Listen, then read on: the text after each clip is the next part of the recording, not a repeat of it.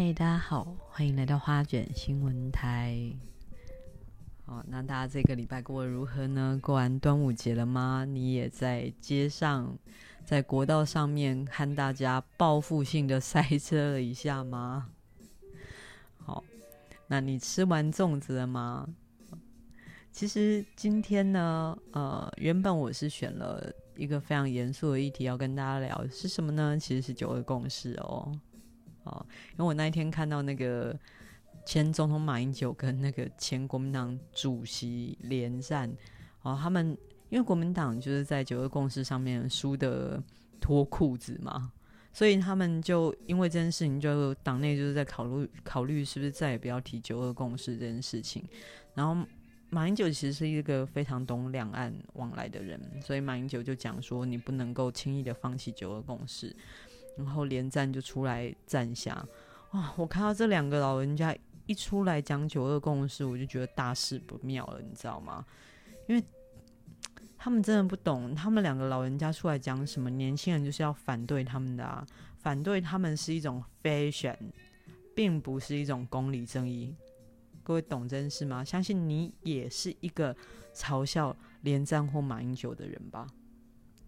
哦，应该鲜少人不会。不嘲笑他们吧，因为嘲笑他们是一种 fashion，是一种正义，是一种进步嘛。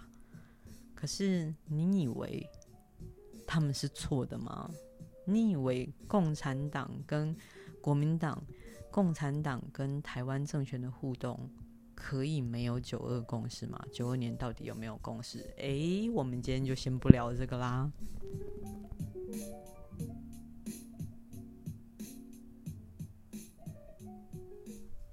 那我们今天聊什么呢？其实，嗯、其实今天的节目我真的录了还蛮多次的，我真的很少有这么苦恼的时候。那为什么呢？因为其实我们的节目开台以来，一路从清明节聊到了端午节，从那个疫情到底要不要出去玩，到端午节大家通通冲出去玩，诶，你以为台湾是没有疫情了吗？各位。回顾一下上个礼拜，大家还记得有一个留学生在义大？诶，是只有我这知道他在义大吗？总之他是义大的学生。那他回到日本的时候，他就被验出他染了新冠病毒。那可是台湾已经连续七十几天没有感，没有人确诊啊，对不对？那到底是谁传染给他了？于是。日本就发布了这样消息，台湾就紧急的框列了一百多个人去筛检，结果这个学生接触的人通通没有人感染。有前辈就讲一件事，我觉得很好笑。他说：“有没有新冠病毒在台湾就奄奄一息，一出国就大开杀戒的八卦。”哦，确实是啊，因为台湾已经加零已经是七十几天了，也就是从我国。顺时钟的角度看来，台湾根本没有人得到新冠病毒啊。那这一个日本大学生，他到底是怎么得到新冠病毒的？我们的指挥中心跟我们讲什么？我们指挥的中心跟我们讲说，他接触的人都没有得到新冠病毒，有两种可能，一种可能就是他真的是。一个弱鸡带原则，也就是他根本没有能力传染任何人。第二件事情是他已经感染了这个病毒一两个月了。各位，你相信哪一个呢？我比较相信他已经感染一两个月了啦。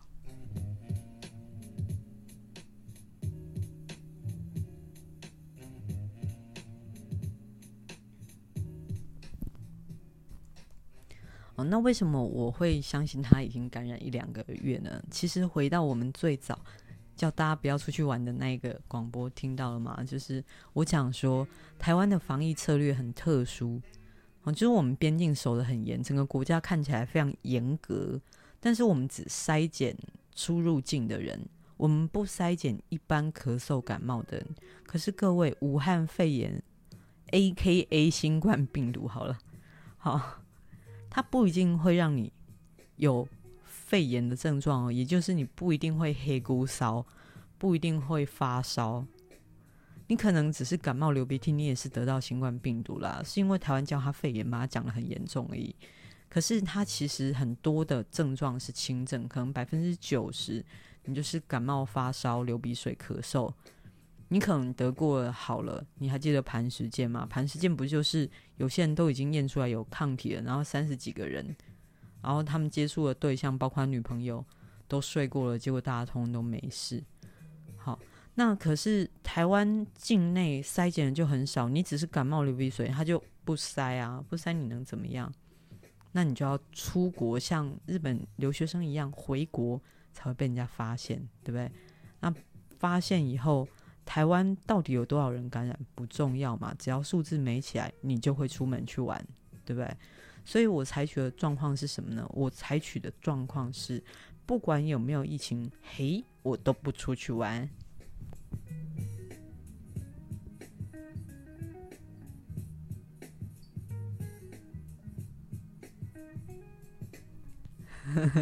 好，那我都不出去玩。不是因为我很怕新冠病毒啦，是因为我边缘人又没朋友哈。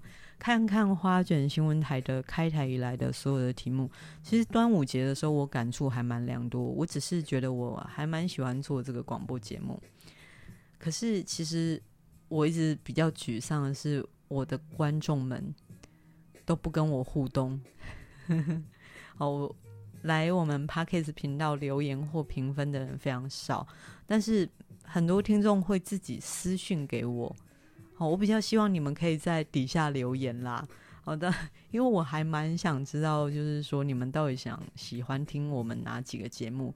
比如说像我们比较有观点性的，我个人比如说像呃那个数位身份证，数位身份证这件事是我念大传系的一个坚持，就像这个礼拜非常红的变脸 APP。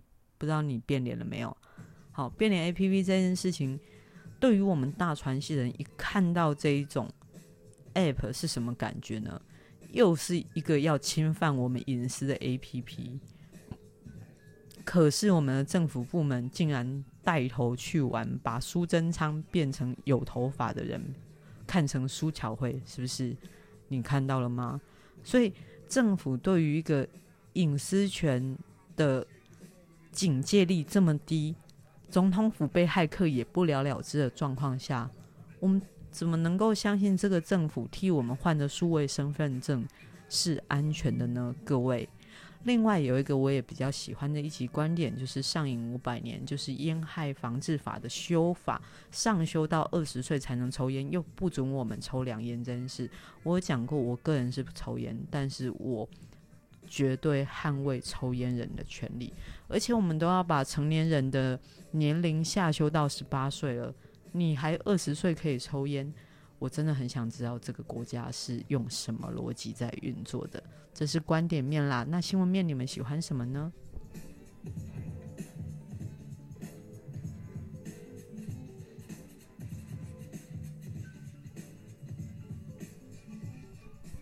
哦，那新闻面我们大概其实有讲的，就是包括为什么会有立委用气炸锅去炸口罩啊，还有立委要提案修宪说，诶，两岸这个情势已经不一样，我们想要把因应国家统一前的“统一前”三个字拿掉，这么有台湾价值的事情，民进党政府竟然无视这项提案，还让蔡易余一个人自己提案。然后全党不鸟他，自己去摸摸鼻子撤案。那各位，你如果真的喜欢台湾独立的话，你是不是要主张修宪，把统一前拿掉呢？你如果不想要，你如果不想要那个改变改变台湾到底独不独立的事情，你是不是要捍卫一下我们两岸的互动呢？所以这也是一个新闻看点。然后，另外我也还蛮喜欢我谈六一三那个声援香港的晚会那件事情的，因为我一直觉得台湾声援香港这件事情只是虚情假意啦。我觉得很多声援香港的人只是去打卡做做样子而已。因为如果你真的声援香港的话，你应该会想要知道蔡政府对。救援港人做了什么事？好，那我那一天讲的时候就是援港当天嘛。那你们知道蔡政府对香港人的救援他做了什么吗？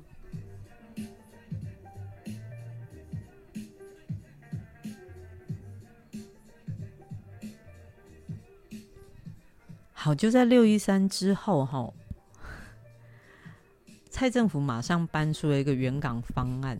那个方案是什么呢？就我们开了一间办公室，然后要安排一大堆台湾人去工作，好，然后去救援香港人。然后我们救援香港人，如果你是受政治迫害的，相信也是比较弱势的人嘛，你可以依《港澳条例》第十八条来啦。但是我我实在不知道，因为你知道。就是受政治迫害人，他就比较弱势啊。你没有请国家之力帮他一把，他到底怎么来啊？好，那主管单位陆委会他就讲说，他除了依原有的管道之外，他希望就是你有能力移民来台湾的，对，台湾移民、香港移民到台湾只要台币六百万哦。好，台台移民台湾的门槛低，所以陆委会希望广招。这个六百万移民来台湾的人，第二个，他们也广招香港的专业人才。大家都知道香港是金融中心嘛，所以我们相信我们是想要这个金融人才的。那蔡政府也明说啦，他们在陆委会的新闻稿明说欢迎港人来壮大台湾经济。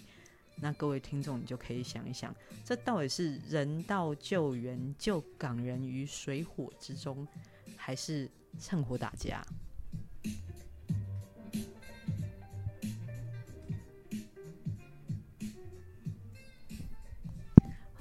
那这件事的后续是讲到这里，至于好或不好，其实你们可以留言告诉我们，可以讲一下。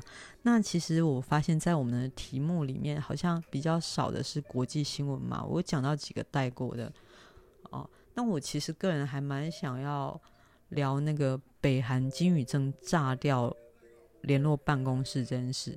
我记得我当时看到那个时候的第一时间，只有想到还好我们当时两岸互设办事机构没有。射程，你知道吗？因为我觉得习近平哪一天想炸掉，其不一定是习近平，可能大家不太知道那个中国共产党跟北韩共产党的风格哦。北韩就是这种风格嘛，没事是乱射个飞弹炸掉办公室这种，喜欢爆破的。那中共他可能比较迂回，因为共产党、中国共产党他们一直喜欢走那种人海策略啊，民草民，所以我一直。看到那个北韩的新闻的时候，我就想说，还好两岸互设办事机构没有办成，否则蔡政府上台的时候，可能那个呃哪个地方的那个办公室会被那个民众包围，你知道吗？哎，你们不要以为这件事是假的，就是他他们发动人民去包围或抗议一个国家这件事情是真的。哎，哪件事我不知道，你们在还记不记得？你们想一下。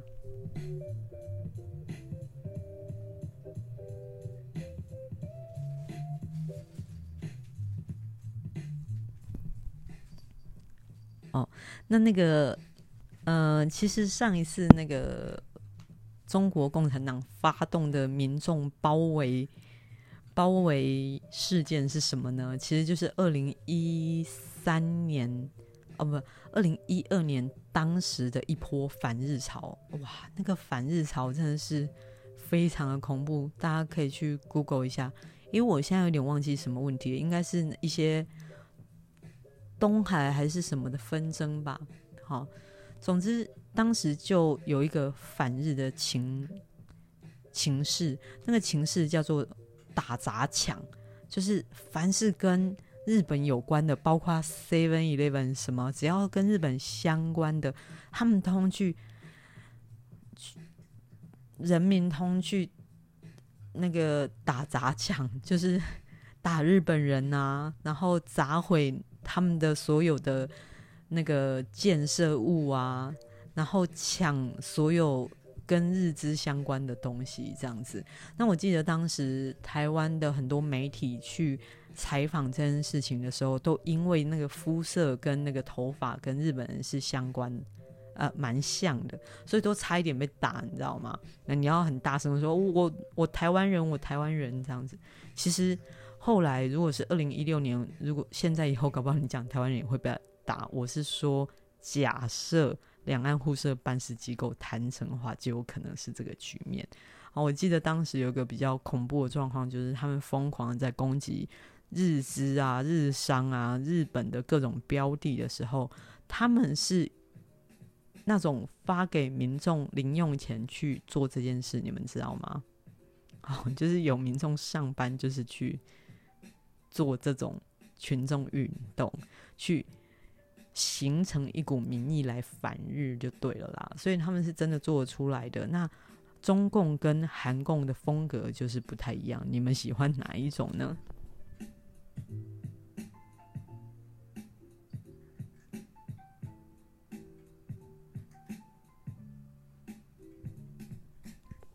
哦，我是都不喜欢啦，因为我是一个比较爱好世界和平的人。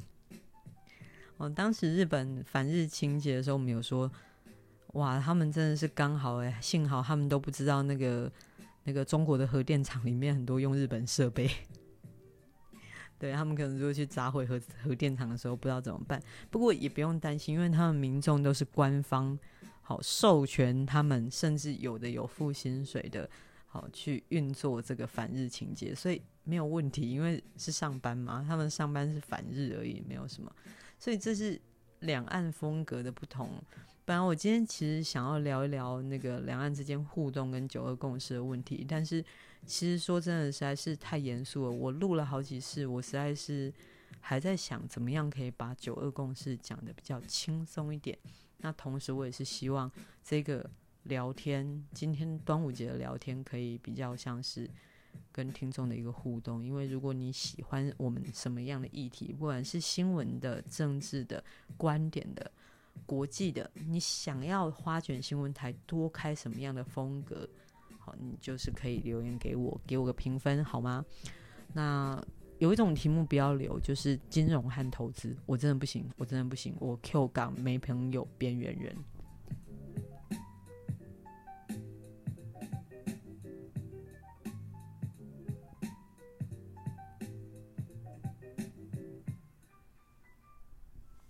好，所以今天其实就是一个简单的闲聊，很希望就是说，所有的听众朋友在端午节收假的时候，可以开开心心，不用想什么严肃的去睡，呃，不用想什么严肃的事就去睡觉了，好不好？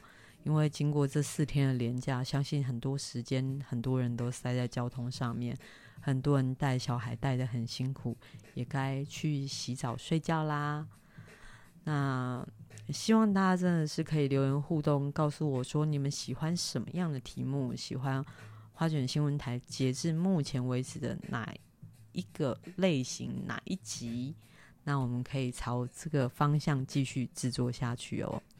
不然我真的在下个礼拜开始，我又要开始自己选题，自己讲了。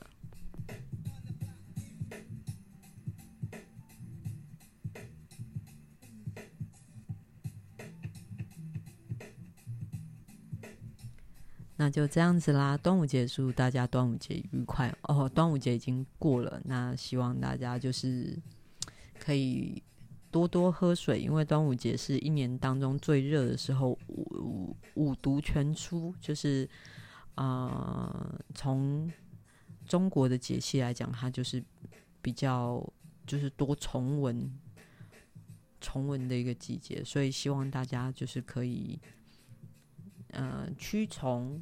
然后避暑，这才是端午节的真意，不是屈原哦。